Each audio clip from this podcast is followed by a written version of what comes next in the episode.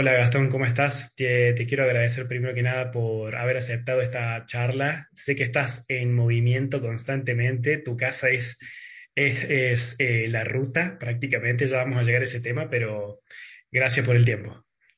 No, bueno, gracias por la invitación. Sí, bueno, disculpa, literalmente estoy al lado de la ruta acá en Catamarca. No hay ningún problema. Contame un poco dónde estás ahora mismo, porque todo el tiempo estás como, sos un nómada, ¿no? Vos no tenés una casa vos, ¿o no? Eh, no, hace un año mi casa es la furgoneta, que la tengo, digamos, con una camita, una, una heladera, una NAF para cocinar, así que panel solar, así que tengo autonomía y hace un año estoy viviendo arriba, literalmente en la furgoneta, recorriendo Argentina con este proyecto de Ushuaia a La Quiaca. Ahora estoy, Hace, bueno, bajando de La Quiaca y estoy en Catamarca. hace un año que estás viviendo así, digamos. Así, hace dos, ponele, yo hace cinco que estoy girando con la misma mochilita y la misma mochila la que me llevé, tuve tres años girando. Volví a Argentina y empecé a hacer este proyecto que es una muestra itinerante y después eh, eh, voy vendiendo el libro, digamos, y así me sostengo.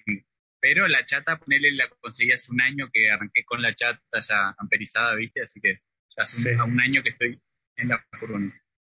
Bien, ¿y qué hacías? Me dijiste que estuviste tres años dando vueltas por todos lados. ¿Dónde estuviste esos tres años? ¿Qué hacías? ¿De qué vivías? Y yo soy de Río Negro, eh, del sur, pero estudié en, la Universidad Nacional de Rosario psicología. Me recibí y me, y me fui, ¿viste? Me gustaba mucho viajar, siempre a los 18 años de pibito me fui, siempre tres meses me iba a Latinoamérica.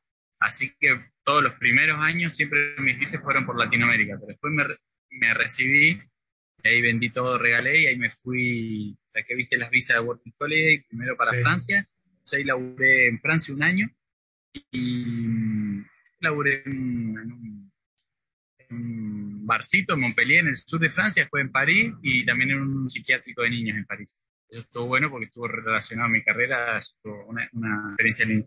Y bueno, con esa plata, viste que podés ahorrar un poco más, ahí me fui un poco a Medio Oriente, un poco a África, eh, y después saqué otra visa para Dinamarca. Eh, ahí laburé también casi un año en Copenhague y, y y también, bueno, girando y viajando en el medio, pero cuando se me terminó la visita y me fui a Asia, me fui a la India, que tenía el proyecto del todo el, el 2020 recorrer el sudeste asiático, y bueno, tuve tres meses en India y me agarró la pandemia, ¿viste? Empezó la pandemia y sí, me agarró ahí en India. increíble. Y sí, India increíble, in- intensa, y todos te aman hasta que llegó la pandemia ya en la calle, ¿viste? Me, COVID, go home. Así que y todos los países limítrofes estaban cerrados, así que el único país abierto y que cerraba literalmente al otro día, a los dos días, tuve un día varios, como tres, cuatro aviones, eh, era Indonesia. Llegué a Indonesia y ese día cerró la frontera. Eh, así que me quedé como medio año ahí en Bali. Bali viví con una familia balinesa, seis meses con ellos y me llevaron, nada, estábamos todos, viste que no sabíamos qué pasaba con el mundo. Y, así que estábamos medio bajón en un punto, por más que estuviéramos ahí re tranquilos en- al lado del mar, eh, bien de campesinos y pescadores, todo tranquilo, pero igual era con barbijo, el gobierno no te dejaba ir de un pueblo a otro, era tenso también la situación. Pero bueno, me hicimos amigos y me iban, me llevaban al casamiento a la sobrina, a los templos, a las ceremonias, ¿viste? Así que era, era uno más, me llevaban y bueno, medio que me adoptaron. Y seguimos en contacto. Pero bueno, después estuve seis meses y que el gobierno nos dio visa de emergencia, pero después me fui a, a Turquía, volví a entrar. En ese momento tenía que buscar los países donde dejen entrar. No dejaban entrar con como era pleno 2020. Y Croacia dejaba entrar, así que me fui a Croacia, estuve una semanita ahí, ahí me fui a Barcelona, unos amigos me, me hicieron la gauchada ahí en su living, los tres meses, y después se me terminó la visa de Europa y ahí me crucé a África, me fui a Marruecos. Y ahí también estuve los tres meses que me dejaban estar, y ya el año pasado ya volví a Argentina porque ya no tenía un mango y, y también estaba cansado, viste, de andar hisopado por todos lados, Sí, plata por sí. todos lados, pérdida de plata por hisopado y por lo- los vuelos, que o sea, innecesario, yo tenía que andar yendo de un país a otro, así que bueno, ahí volví a Argentina el año pasado con este proyecto de la muestra itinerante que se llama Identidades, un viaje cultural a través de la diversidad y bueno, muestro un poco esto, los 48 países que, han, que anduve igual en la muestra no están todos, pero en el libro sí. En el libro cuento un poco este periplo y las distintas culturas, el paso por, bueno, por, Asia, por África, pues, lugares concretos como Chernobyl. En el libro cuento, viste, me, animé un poquito más a escribir, más allá de la fotografía. Em, y así llegamos hasta el día de hoy. Increíble. A ver, mi pregunta también es, eh, la vida era como mucho más fácil seguramente en países como París o Dinamarca, trabajando de lo tuyo, ahorrando un montón, ganando muy buena plata, seguramente sé que se gana buena plata ahí, pero podrías haber vuelto a ir de alguna manera o buscar otra working holiday en cualquier otro lado, pero decidiste volver a Argentina. ¿Por qué eso? ¿Volviste como a tus raíces?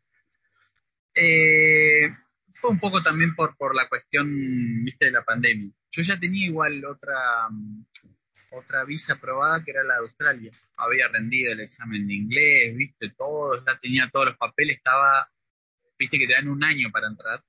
Entonces yo estaba, mi plan era todo el 2020, sudeste asiático, y ya me saltaba ahí nomás, que me quedaba ahí nomás Australia. Y obviamente llegué al primer país, en India, estuve tres meses y arrancó la pandemia, así que cambié todos los planes y aparte Australia cerró totalmente la frontera y así que, como yo, muchos perdimos la, la visa. Y bueno, la perdí, ahora ya tengo 32 años y esa es hasta los 30 y ya está. Estoy pidiendo ahora que me devuelvan por lo menos, viste, los, lo, que me salió la, la, aplicación a la visa, que supuestamente te lo devuelven, pero bueno, todavía lo estoy esperando. Eh, entonces, bueno, por ese, en ese sentido volví a Argentina, que igual volví un poco derrotado por la pandemia, ¿viste? Yo quería seguir el viaje. Yo, me fui, cuando me fui a Argentina, que vendí todo, quería viajar. No quería instalarme en algún lugar, viste, vivir a la hora. Pero quería viajar y bueno, a los tres años y la pandemia, eso ya me, me, me, arruinó económicamente también, así que bueno, volví. Pero me salvó efectivamente tener este proyecto, de decir, bueno, vuelvo a Argentina, pero voy a seguir viajando y recorrerla y mostrando estos países, estas culturas, y así que bueno, por suerte pude hacer eso. Imagínate, bueno, es un poco el, sueño de, del pibe eh, que puedas vivir, viste, de la, de la fotografía, eh, vendiendo tu libro. totalmente. Vivís hasta ahí nomás. O sea, yo no gasto luz, ni gas, ni agua, ni, ni alquiler. Solo, solo la comida que compro en el supermercado para cocinarme la furgoneta y gasoil, nada más. Y después, aparte, bueno, voy consiguiendo, ¿viste? Gente o cultura cuando me llama a tal lado, bueno, que, que pague gasoil, que me ayuden con cosas, ¿viste?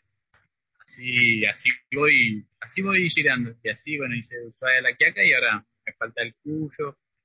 Voy, voy por las provincias que, me faltan y a la vez voy sacando fotos y voy haciendo un poquito un registro de, nuestro país también, que es Totalmente y variado. Pero mm, Viste que mucha gente que por ahí tenía como una rutina muy monótona, con un trabajo de 9 a 6, de 9 a 5, haciendo todo el día lo mismo. ¿Era tu caso de esa persona que, por ejemplo, se harta de su vida y necesitaba un cambio y te fuiste y ya no querés volver más a esa vida que no la tenés más desde hace un tiempo? así, digamos, renunciaste a, la rutina típica de la humanidad o no? Eh, no, no, no tan así, porque yo siempre me, siempre me gustó viajar y siempre viajé, entonces era algo, de hecho, lo que más sostuve en el tiempo, viste que algunas veces tocaba la guitarra, después me metí con toda la guitarra, después no toqué nada y qué sé yo, cositas que van pasando, pero los viajes siempre estuvieron ahí una constante. Desde los 18 que hice mi primer viaje a dedo, solo carpa con libro, fue por, por la Patagonia, ¿viste? Sí. 18 años, a mí eso me, yo dije, wow, qué lindo es viajar y bueno, siempre viajé solo. Eh, y después me iba, ¿entendés? Tres meses a Bolivia, Perú, volvía mientras estudiaba en la facultad y trataba de rendir todo en diciembre. Yo laburaba también siempre de, mozo mientras estudiaba, pero rendía todo en diciembre y me iba enero, febrero, marzo. Y ahí me fui de vuelta a Ecuador, Colombia, después a Cuba, después a Honduras, El Salvador, Guatemala, México, eh, Brasil, bueno, Chile, Uruguay, siempre me iba tres meses a dedo y antes tenía bueno, más ra, rasta, malabar, ah, ¿sí? más hippie. Eh, eh, pero bueno, pero igual hippie, pero hasta ahí nomás también, porque iba, hacía, laburaba en organizaciones, viste, más ONG, en Bolivia estuve en un lugar eh, con chicos en situación de calle, entonces laburaba con la psicóloga y el psicólogo del hogar, mientras yo ya había empezado a estudiar, viste, la carrera. Sí.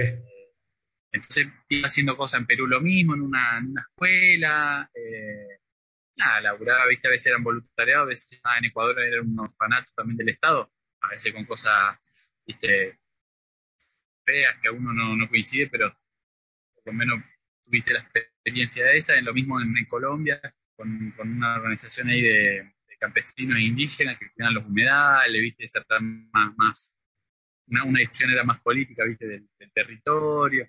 Eh, lo mismo en México estuve con los zapatistas, en una selva lacandona, en Chiapas. Mirá, sí, sí, sí. Entonces iba, iba como eh, haciendo, sí, bueno, por eso, después cuando me fui, también en, en Palestina, cuando estuve en Palestina también, un poquito ahí con, la organización de, las juventudes en, contra de los asentamientos. Eh, como que también me, gustaba no solo ir a hipearlas, sino como me gustaba mm, estar en contacto un poquito con la cultura, con, alguna organización. Era mi manera de conocer la cultura también, ¿viste? En la India lo mismo.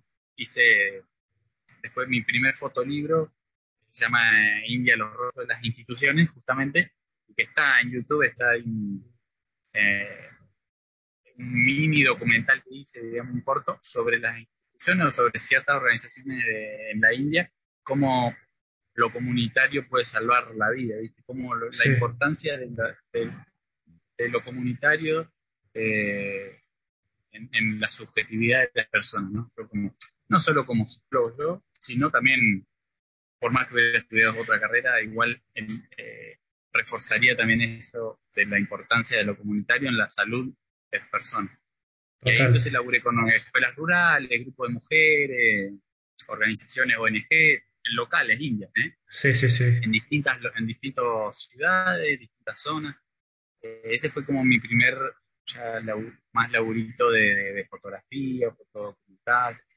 Entonces, bueno, me gusta así un poquito meterme en ese lado, no en todos los países, ojalá hubiera podido conocer así con esa profundidad en todos los países. Hay, hay países que estuve más de pasada, hay países que estuve menos tiempo, hay países que son muy desgastantes.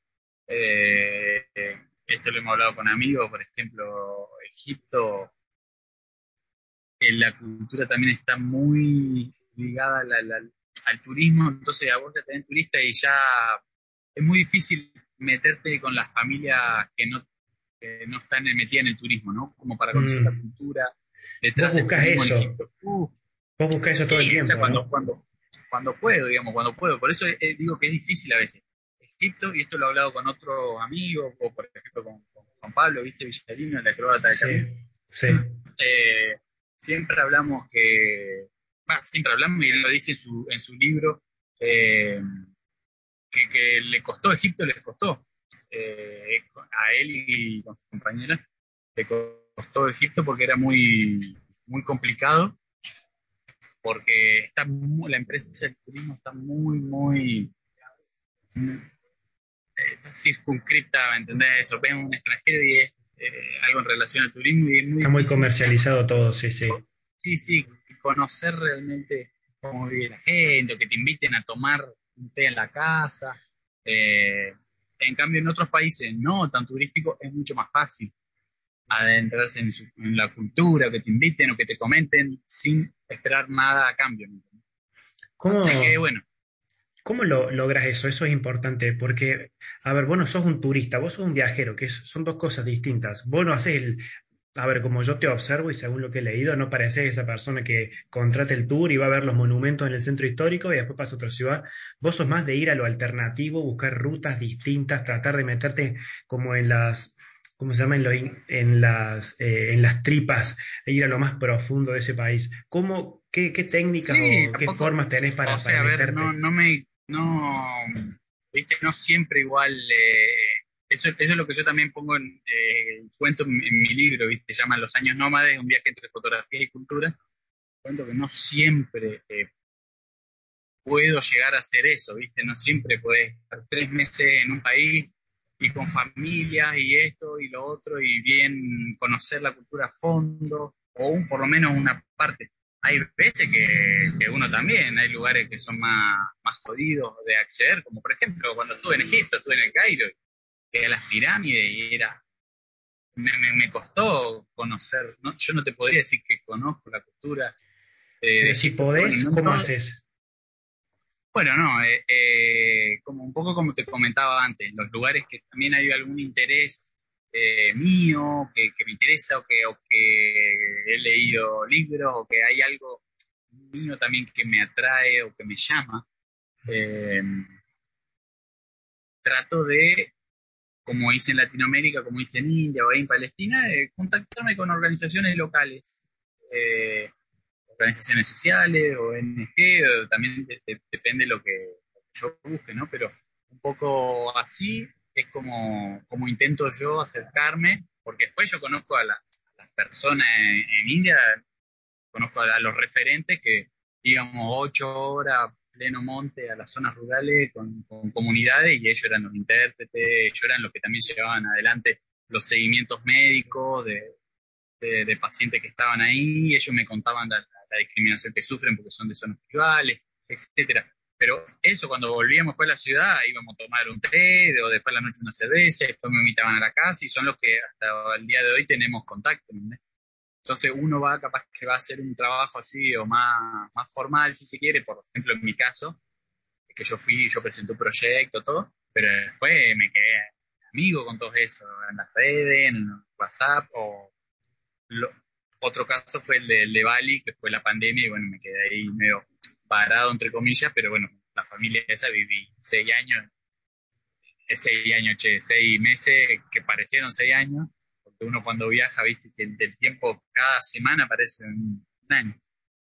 Eh, entonces yo hago eso, es mi, mi mi manera de algunos momentos cuando puede, cuando también uno está con energía para hacer eso. Hay momentos que no, que, no estás capaz que con, con, toda la energía puesta para convivir una semana con una familia en una cultura distinta. Hay momentos que necesitas, si ya venía aparte viajando hace tiempo, que necesitas estar tranqui, estar solo, leer un libro, tomarte unos mates, dormir en un colchón, eh, no hablar con nadie, no sé, viste, eso de cada uno tiene que respetar su tiempo. Como, como que tenés mucho tiempo de soledad, ¿no? ¿Te llevas bien con vos mismo?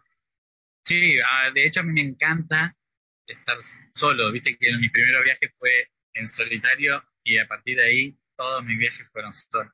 Salvo algunos viajecitos que hice con amigos al principio, capaz que nos fuimos 15 días al norte, pero yo después yo ya estaba tranquilo porque me iba tres meses a Bolivia, Perú, Ecuador y hacía las mías.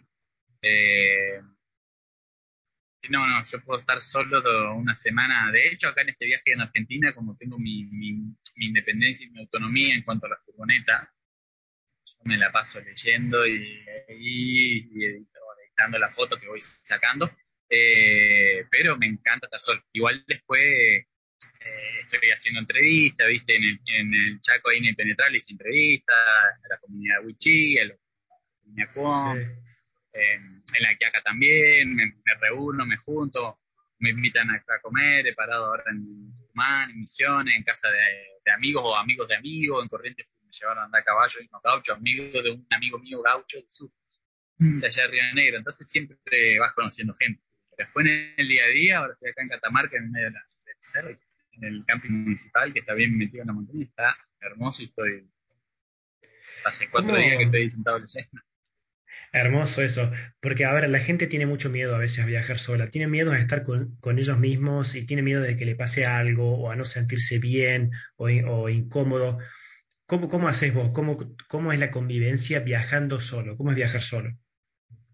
No, bueno, eh, como, como te dije antes, yo tengo esta particularidad que a mí me encanta estar solo y de hecho a veces busco estar solo y capaz que viajo un día con un amigo o con otro viajero así de rodantero, como le dicen acá, y estoy un par de días y ya después quiero estar, que hacer la mía, no sé. Pero después sí, tengo muchos amigos que, no les gusta viajar solo, que prefieren viajar en grupo, que, disfrutan más así. Eh, pero yo creo que tiene, por lo menos, intentar o experimentar en algún viaje en solitario, te, te huele la cabeza. Y es un gustito, capaz que no siempre, capaz que si a, a alguna persona no le gusta viajar solo, capaz que se va a obligar a eso y no la va a pasar mal, ¿viste? No, para nada. No soy un fundamentalista, digamos, de viajar solo, solo porque a mí me gusta viajar solo. Pero en solitario, yo en mi libro lo cuento esto, particularmente que a mí me, soy más del, del palo de, viajar solo, pero igual hay una cuestión concreta que veo que cuando yo llego a un pueblito, eh, aunque seamos dos o tres, ¿viste? ya somos un grupo, ya te mira como, uh, este grupo de gringuito, de, de, turista que hace acá, que quiere. En cambio, yo llego solo, me dicen, ¿qué haces, loco, acá, no sé, ahí en en Kenia, en un barrio, o en Uganda, que es un quilombo, la capital Kampala se llama Crazy Crazy, le dicen, quilombo, y te ven solo ahí en el barrio, ¿qué haces solo acá? Veniste a tomar unos mates, bueno, unos mates no, pero un té, un café, em, la gente ah, eh, genera una apertura más en la gente, ¿viste? Cuando te ven solo, que cuando te ven en grupo. Para mí es mi apreciación en la práctica y en la experiencia mía. Eh, eso por un lado, la apertura que genera en la gente, pero también la apertura que genera en mí. Yo cuando viajo con un amigo, nos, ponele, nos vamos nosotros dos a un viaje, estoy como muy cómodo, ¿me entendés? Muy tranquilo. Eh, vamos a, Ucrania ahora, dale, vamos a una foto. No, no me, me siento como, como, como que tenés un para al lado, ¿me entendés? Y en un punto compartís el viaje solo con esa persona. Uh, viste acá, viste tal cosa, o te vas a te vas a, Ruanda y, uh, viste tal, tal cuestión, mira cómo hacen acá, mira cómo hacen, y compartir con esa persona. En cambio, cuando estoy solo, sí o sí tengo que interactuar con la gente local y compartir con la gente local cuando, estás ahí in situ. Y ojo, no quiero decir que en grupo no se pueda compartir con la gente local. Eso también lo, lo aclaro en el libro. No, en grupo mismo también te puedes fundir con la gente, te puedes aprender un montón de la cultura. No, necesariamente quiero decir que en grupo no, no conozca o no, te inviten a las casas. Pero a mí me genera eso, como que voy muy cómodo, ¿me entendés? Con alguien voy muy tranquilo. De hecho, acá en Jujuy viajamos con un amigo juntos y era como. Estábamos como si estuviéramos en la facultad de vuelta, ¿viste? Pero en Jujuy viajando y compartimos todos los códigos, la forma de, de hablar, eh, está bueno en un punto cuando estás en países también alejados y demás, o países eh, muy distintos culturalmente. Sí, generas más empatía, digamos, en la gente, sí. Me encanta, de hecho, esto, de estar solo en un lugar totalmente distinto y, que la cabeza me explote, ¿me entendés? Sí, sí, totalmente. ¿Qué, ¿Qué opinas de las mujeres que viajan solas? ¿Has visto mucho en tus viajes? Porque ese también es otro problema, ¿no? las mujeres por ahí dicen, no, no, no sienten la seguridad de viajar solas. No, no, y lamentablemente no es la misma cantidad de los varones que estamos viajando solos.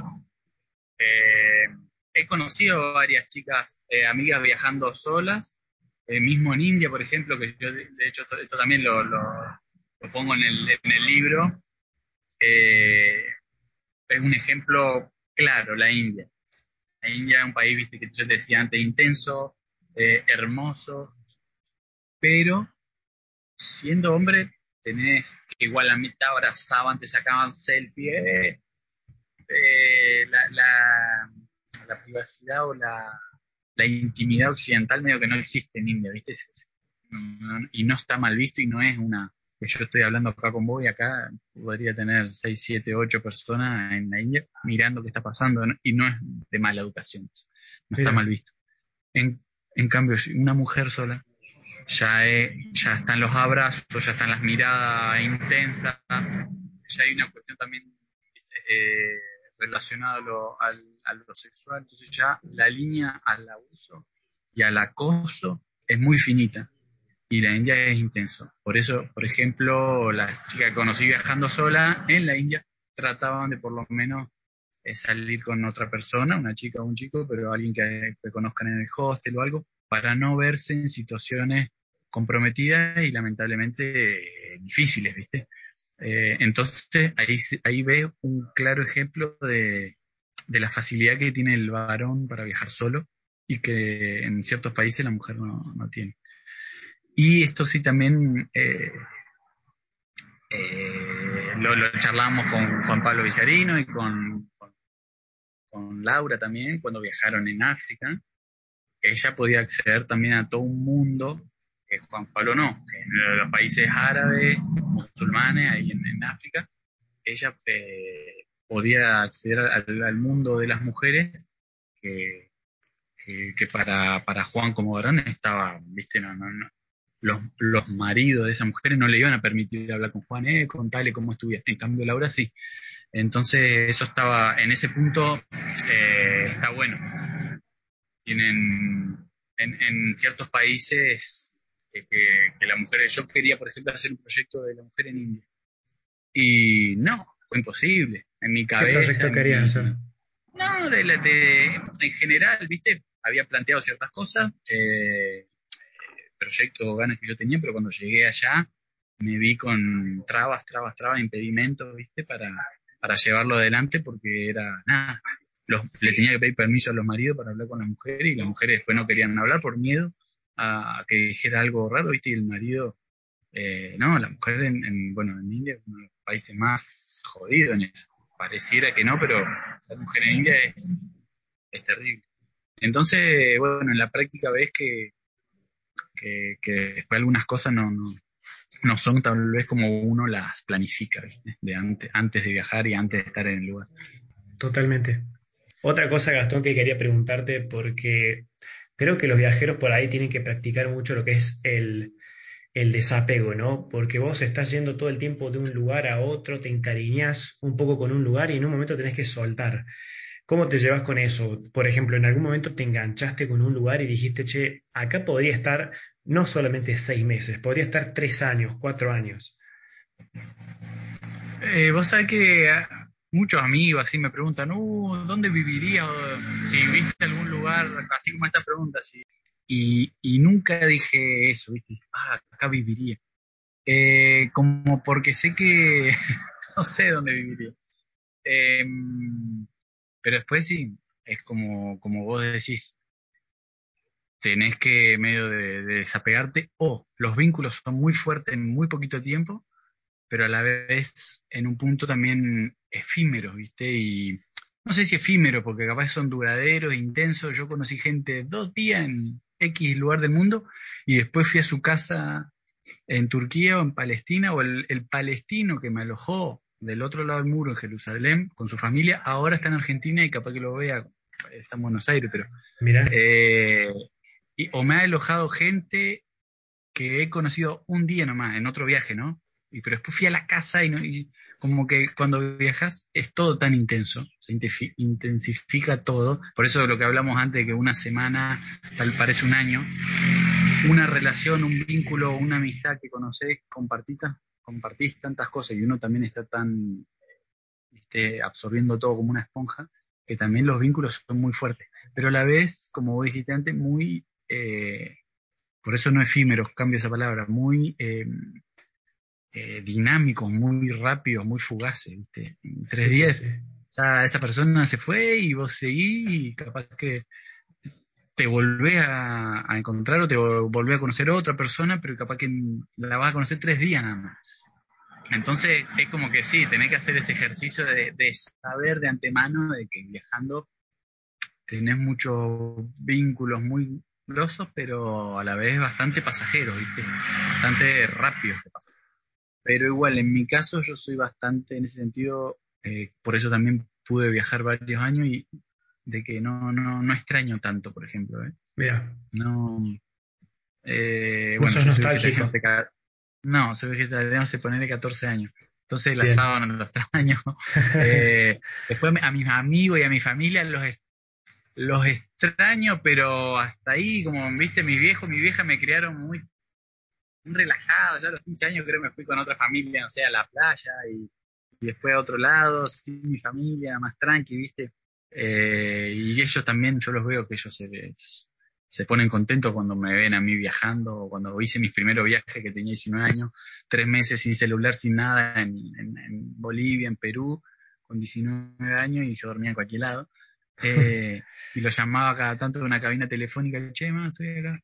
Eh, y con tal de que, yo fuera, estuviera contento, los locos estaban contentos, digo mi familia. Entonces eso también como me permitió tener una más desprendido, ¿viste? Eh, y que la familia a veces suele ser muy, aunque no lo haga de una manera ni manipuladora ni de maldad, pero Claro, eh, pero bueno, hay familias que son también tan unidas, tan unidas, que eso, en muchos de mis amigos viajando, le pesaba eso, ¿viste? Quería estar con su, con su amigo, pero también con su familia extrañaba. Totalmente. Y lo extrañan en, en, la carne, ¿viste? En el cuerpo. Sí, sí, sí. Eh, a mí eso, veo que no, nunca fui, no, nunca sufrí la extrañitis, ¿viste? Sí, sí, Entonces sí. puedo estar tranquilo y y que no, no, me, no me pesa tanto eso. Después cuando vuelvo soy familiar, estoy con mis hermanitos, son todos más chiquititos y, y hablamos seguido, hablamos por celular, por videollamada, pero por suerte a mí no me pesa eso, pero sí sé que mucha gente el desarraigo y vivir en otro lado también eh, tiene un peso importante, ¿viste? La familia y más si es una cultura también eh, muy distinta a la nuestra. ¿Te ha pasado de engancharte con, con alguna persona? Eh, de alguna pareja? ¿Te enamoraste alguna vez estando de viaje? Sí, viste, pero yo también soy medio, en eso soy medio, mismo cuando estaba acá en Argentina, cuando estudié, viví nueve años en Rosario y también no, no, no, soy mucho de, las parejas así mucho tiempo. De hecho, tuve eh, dos novias que hoy en día son dos amigas mías y eh, muy poquito tiempo, pero bueno, después sí, medio que me enganché con alguien y que de hecho, bueno, eh, también por tema visa y por tema vida y proyecto de cada uno no, no se dio, pero que seguimos hablando, que es una chica eh, africana, sí. Mirá. Eh, así que, eh, bueno, también el idioma, ¿viste? Hablábamos en francés, que yo había aprendido y medio a la fuerza laburando, pero bueno, ya estaba más tranquilo, entonces podíamos charlar en, en, francés, todo, pero bueno. ella es del norte de África, ¿viste? Árabe, musulmán, entonces también la cultura entra todo en juego. Ya una pareja es, eh, digamos, compleja, imagínate de dos culturas totalmente, distintas. Eh, que igual a mí eso me, encantaba, ¿no? Y, sí, sí, sí. Y creo que a ambos nos gustaba eso. Pero bueno, después el, mi visa en Francia ya terminaba, tenía la otra en Dinamarca y qué sé yo, pero bueno, en la pandemia igual casi voy a a su país, en África, a visitar, pero de amigo, ahora somos amigos. De hecho, debatimos mucho el tema de, qué sé yo, del feminismo y el Islam, que hay un libro que yo conseguí acá sobre eso y yo por lo que está pasando en Irán, qué sé yo, debatimos mucho eh, por WhatsApp. Así que eso nomás, pero después no, no, no mucho más. Y, y el tema de las cosas, te desprendes mucho de las cosas porque el viajero por ahí que es muy nómada y está en constante cambio, tiene que ser ligero de equipaje, ¿no? Entonces, ¿Cómo te llevas con las cosas, con lo material en los viajes? sí, soy bastante liviano, pero ahí tengo una muda de cada cosa y nada más. Y creo que lo que estoy viendo acá es lo mismo que tengo hace cinco años. Eh, en eso no tengo problema. Pero hay, hay algo que sí que no, que a mí me gusta y no me puedo desprender. Y de hecho, me envío por correo o me la aguanto el peso, que son los libros. Y no puedo leer en, digital, no puedo y no quiero también. Y algo, lo único, no compro ni, ni, chuchería, no compro nada cuando estoy viajando en otro país, pero sí que compro libros de cada país o viste particulares del país o a veces en el idioma. Yo mismo cuando estuve, qué sé yo, en Honduras, compré cinco libros de Honduras. En El Salvador, cinco libros de El Salvador, Guatemala, cinco libros de Guatemala o de escritores guatemaltecos. En México lo mismo. De Cuba me traje 17 libros. Eh, lo único que, colecciono que me gusta, porque me gusta leer, son los libros. Eh, y bueno, cuando estuve ahí en Palestina, me, todos los libros que había agarrado me decomisaron todo y los perdí todos, pero bueno, eh, eso es lo único que, me aguantaría y que me aguanto el peso nomás. Pero cuando estoy viajando con la mochila, sí, no me puedo comprar todos los libros que, yo quisiera, porque, porque ahí sí me muero, pero me muero de dolor de espalda. Vos em, entiendo que ahora mismo vos te encontrás, em, vos financiás tu, viaje, este momento de tu vida, a través de un libro que escribiste. ¿Cómo se llama el libro y dónde lo puede encontrar la gente? Y en resumen, ¿de qué trata? Sí, se llama Los Años Nómades, un viaje entre fotografías y culturas. Y en mi página web, que es gastonfournier.com, o en el Instagram, si no es más fácil, siempre más, más sencillo, más trato ahí mano a mano, eh, que es Gastón Fournier también ahí con guion bajo, pero sale Gastón guion bajo, Fournier guion bajo. Em, y, bueno, es un libro justamente entre un viaje entre fotografía y culturas, y tiene fotografías, pero tiene escrito, digamos, cuento, es un relato de viaje si se quiere, pero también un poco con una introducción a, cada cultura. Eh, y el, paso por estos 48 países, cómo, cómo, cómo arranqué a viajar, pero bueno, no es solo eh, me pasó esto, me pasó lo otro, sino también contar un poco cómo es la India, cómo es eh, África, cómo es un, que un argentino viajando en África, eh, el paso por Chernobyl, el paso por Palestina, que ese fue el viaje más triste, em, la, India, la, explosión que fue para mi cabeza y fue el país número 45 que conocí y no conocí nunca nada igual como este país. Después pasar la pandemia en, ahí en Bali, en Indonesia, mi familia adoptiva. Eh, bueno, trata todo esto, que también está en conjunto con fotografías que fui sacando, ¿viste? Entonces, bueno, te va llevando un poco de viaje y que para la gente, nosotros que nos gusta viajar, y tal vez no en, en, concreto, pero sí simbólicamente, bueno, un libro eso que invita un poco a viajar y a reflexionar también ciertos puntos eh, sobre el, la fuerza, eso, transformadora que tiene los viajes, ¿no? Esa, esa apertura de la que hablábamos antes. Que, que, y ahí yo pongo que no soy un fundamentalista de los viajes tampoco, ¿viste? No, no, no pretendo que viajar sea la solución para todo. Hay gente que no le gusta viajar y está perfecto, y, y capaz que la obliga a viajar y no, no le gusta, la pasa mal y no saca ningún provecho, digamos. Muy cierto, sí, sí, sí. De nada. Eh, pero que viajar no solo a la India, a la lejana África, a todos los países que, que resuenan y se busca siempre a veces lo exótico y eso también eh, eh, mal, mal visto cuando, cuando nos ponemos a reflexionar en serio, pero capaz que sea un viaje de una semana tal lado, de, de, un fin de semana, el viajar, el hecho de salir de tu, de tu, de tu lugar de, de vínculos y de rutina estereotipada uh, te da un oxígeno, un aire a la cabeza y te permite también replantear eso que dejaste, digamos, ese lugar eh, donde vos haces tu rutina, que ya tiene tu marca, tu cotidianidad, al alejarte lo puedes ver y decir, che, esto, a ver, me gusta, no me gusta, me llena, si en definitiva en unos pocos años ya no vamos a morir, digo, esto realmente vale la pena que siga haciéndole la marquita a la tierra con esta rutina eh, o podría ser otra cosa, ¿no? Y que, que, te digo que a mí me, a veces también me pesa, no sé, una de mis abuelas, no, pobre la voy a, no voy a decir cuál, pero vos Gastón sos psicólogo y estás viajando por ahí y sacando fotitos.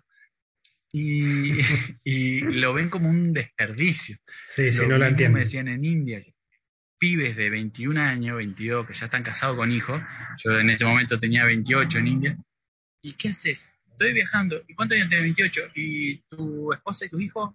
No, no tengo. No, si vos estás loco. ¿Pero qué estás Estás desperdiciando tu vida. También hay una, entra una cuestión cultural y religiosa y demás, pero igual, mi abuela que es argentina me lo dice igual, ¿me entendés? eh, pero bueno, hay una cuestión que es, viste, la, la, la, pasión o algo que, que, te apasiona, que te gusta hacer, viste, y no algo impuesto, que a veces es difícil igual de encontrarlo. De hecho, la fotografía, que esto no, no lo tocamos, pero la fotografía para mí es algo nuevo de hace 3, 4 años nada más, y lo encontré gracias al viaje y las, o las puertas que te abre viajar, que capaz que si mi lugar de rutina no lo hubiera hecho, ¿me entendés? Sacar fotos, ponerme a sacar fotos para que y de hecho, bueno, yo venía del palo de la antifotografía, odiaba a los fotógrafos viajando, parecían súper invasivos y digo, no, esto se está perdiendo el viaje. Pero después de Medio Oriente y cuando estuve en África, bueno, conocí un fotógrafo colombiano que me, me inspiró con su laburo y ahí mismo me compré en Kenia una cámara, me enseñó un poquito y después yo me largué, pero bueno, con mucha vergüenza, ¿viste? Para no molestar y bueno, y se me abrió un mundo distinto. Eh, y justamente fue, la fotografía fue una, una excusa y una, una, herramienta para, para que la gente te invite a tomar el té a la casa, ¿me entiendes? Para que te cuente su historia, para que... Sí, sí. Eh, así que fue un puente que me permitió la fotografía como eh, conocer y entender más cada cultura, ¿viste? Entonces, antes con la, sin la cámara, capaz que no hubiera ido a India y hubiera hecho el trabajo ese documental en todas las zonas rurales y demás. Y con la cámara sí. Entonces la cámara me, me dio también como una perspectiva a mis viajes.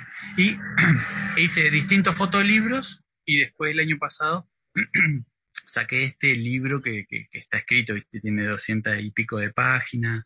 Eh, es un libro para más para leer, una tirada grande, entonces ya eh, es más formato libro. Así que bueno, gracias a eso y mi camioneta también está ploteada eh, con la muestra y con el libro, entonces en el camping siempre alguien me compra para una, IPF y, alguien, eh, ¿qué haces? ¿Viajás acá? ¿Tenés un libro? Sí, dale, te lo compro. Así me ha pasado muchas veces. Los mecánicos que voy, que me arreglan la chata, siempre me terminan comprando un libro. Entonces, bueno, gracias a la venta del libro y a mis fotos, sea postales o tamaño más grande, puedo solventar este viaje por Argentina. Bueno, Gastón, te agradezco un montón el tiempo por charlar, por resumir tu historia que podría ser de años hablando y charlando seguramente. Pero te agradezco mucho el tiempo y bueno, que esperemos que la gente vaya y, te siga y, y a ver si le gusta el libro y también le dé una ojeada como para conocer más a fondo las aventuras. Mil gracias. Bueno, no, bueno, muchas gracias a vos por, por el espacio y también por permitirme justamente contar un poquito de, de, lo que hago, que también un, un, poco una rama, viste, cultural, pero artística y, y, a veces cuesta un poquito, viste, vivir de eso, del arte. Así que bueno, che, muchas gracias y saludos por allá también. Gracias. Nos vemos. Un abrazo.